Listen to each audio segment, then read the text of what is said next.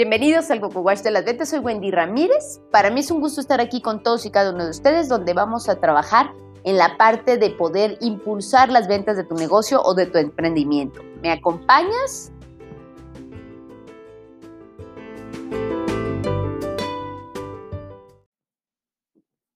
Bienvenidos el día de hoy al número 12. Estoy muy contenta. Fíjense que estaba checando ahorita los gráficos y llegamos a 936 personas. Es un logro bien grande. Me siento muy emocionada.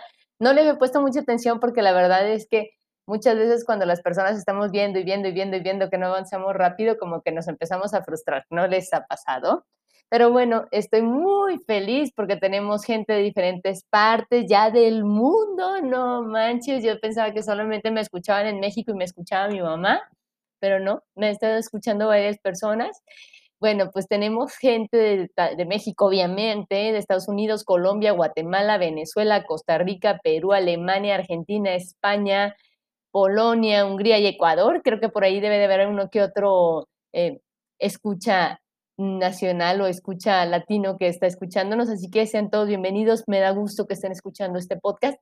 Y bueno, vamos a hablar el día de hoy de cómo hacerle para llamar la atención con el cliente. Ya vimos la vez pasada que tenías que hacer tu lista de quiénes les ibas a llamar, tienes que empezar a buscar clientes por donde quieras, hasta por debajo de las piedras, pero de repente dices, ¿cómo le hago para que la persona sepa que yo existo? Y prácticamente lo dicen, tú tienes que ser, lo dice Gran Cardón, tú tienes que ser omnipresente, estar presente en todos lados. Y lo dice el priming, que es un evento de mera exposición. Mientras más expuesto estás en todas las partes que sea posible estar, es más fácil hacer contacto con el cliente. Otra parte que me gusta mucho es que Seth Godin lo dice, que tú tienes que empezar a utilizar, que tienes que empezar a desarrollar una buena habilidad de ser una vaca púrpura. Probablemente también lo hayan escuchado ustedes.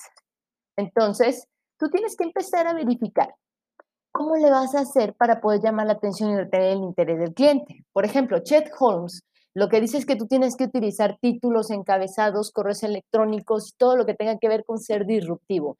Es decir, que te voltee a ver la gente lo cual va ligado de la vaca púrpura. Digo, uno, uno, perdóneme, uno se pararía en la carretera en caso de que vieras una vaca en el camino que estuviera pintada de morado, ¿cierto? Hasta te tomas una selfie y se la mandas a tus amigos. Pero también hay otras formas en las cuales nosotros podemos llamar la atención y retener el interés del cliente que tienen que ver con tres factores de la comunicación. Es decir, qué palabras puedo utilizar para llamar la atención del cliente.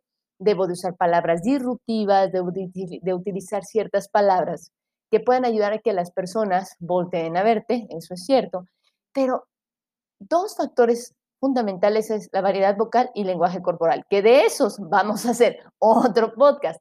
Pero bueno, ¿cómo le puedo hacer o cuál es el grave error? No sé si alguna vez les han llamado a ustedes para ofrecerles una tarjeta de crédito y uno se pone resistente y uno se pone renuente porque cuando te hablan estos cuates parece como si estuvieras única y exclusivamente hablando con un robot. Es decir, muy buenas tardes, señor. Por su excelente historia del crediticio con PIP y PIP, le queremos venir manejando lo que viene siendo una nueva tarjeta o estos nuevos beneficios. Y al final del día empezamos a generar resistencia con la gente. Es por eso que muchos, inclusive muchos gurús de ventas, le tienen miedo a hacer llamadas en frío. ¿Por qué? Porque la gente te puede batear. Pero bueno, ¿cómo puedo hacerle yo para empezar a trabajar? ¿Y cómo puedo hacerle yo para poder empezar a llamar la atención y retener el interés del cliente, pues tenemos las redes sociales, puedes subir videos donde tú eres el experto de las actividades. Si, por ejemplo, vendes casas, a lo mejor haces un videíto en donde le dices a las personas cuáles son los problemas más grandes que tiene una persona al comprar una casa, que no ven los vicios ocultos de la casa, entonces te sientas, hola, ¿qué tal? Soy Wendy Ramírez, el día de hoy les voy a hablar de cuáles son los vicios ocultos que se tienen al momento de comprar una casa. Chan, charán. Y entonces empiezas a desarrollar ese tema, que la gente lo vea, lo compartas, se lo mandas a tus clientes, a tus conocidos y a tus amigos por WhatsApp. Haces toda la parte de que la gente te vea como que eres el experto. Eso sería por parte de redes sociales, Facebook, Instagram, YouTube, LinkedIn, que son las que más ahorita están jalando. No hablo de TikTok porque la verdad ya estoy muy ruquita. Sí tengo mi cuenta de TikTok, pero lo único que tengo es un, un video riéndome porque estaba un malentendido en un supermercado, entonces me mandaron un racimo grande de cilantro, pero si, si me siguen en TikTok ahí luego lo ven. Pero si no, me pueden seguir en Facebook como arroba wendy.conferencista. Entonces, cuando estás hablando de esto, tú te tienes que presentar como que fueras el experto de la materia. Ojo, no es mentir, sino hablar de todas las bondades y todos los conocimientos que tú ya has adquirido en el tiempo.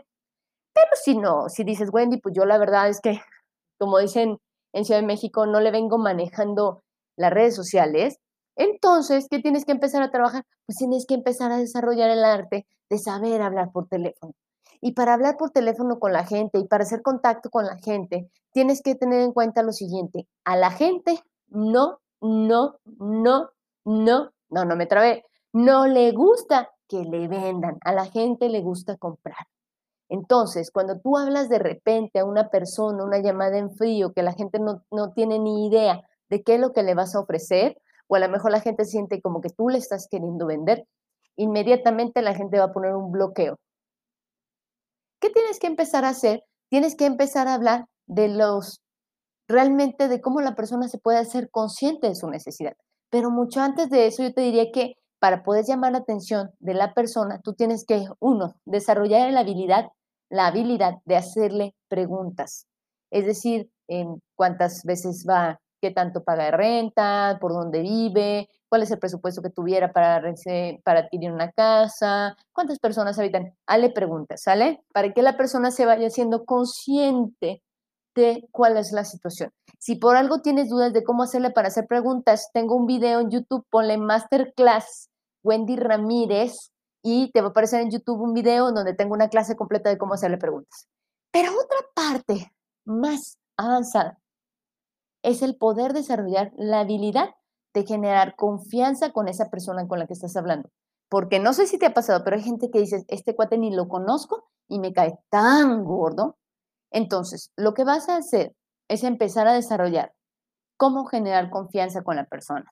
Y hay tres cosas importantes que tienes que hacer, o más bien tres partes importantes, pero en todas tiene que ver con una sola palabra. Todo se reduce a igualar igual al tono en el que te hablan las personas, igual a la velocidad, igual a la variedad vocal, igual a todo lo que tiene que ver con la persona, que es completamente diferente que arremedarlo. O sea, no estás diciendo, el Señor te diga, no, es que no me interesa, y tú no me interesa. No es así.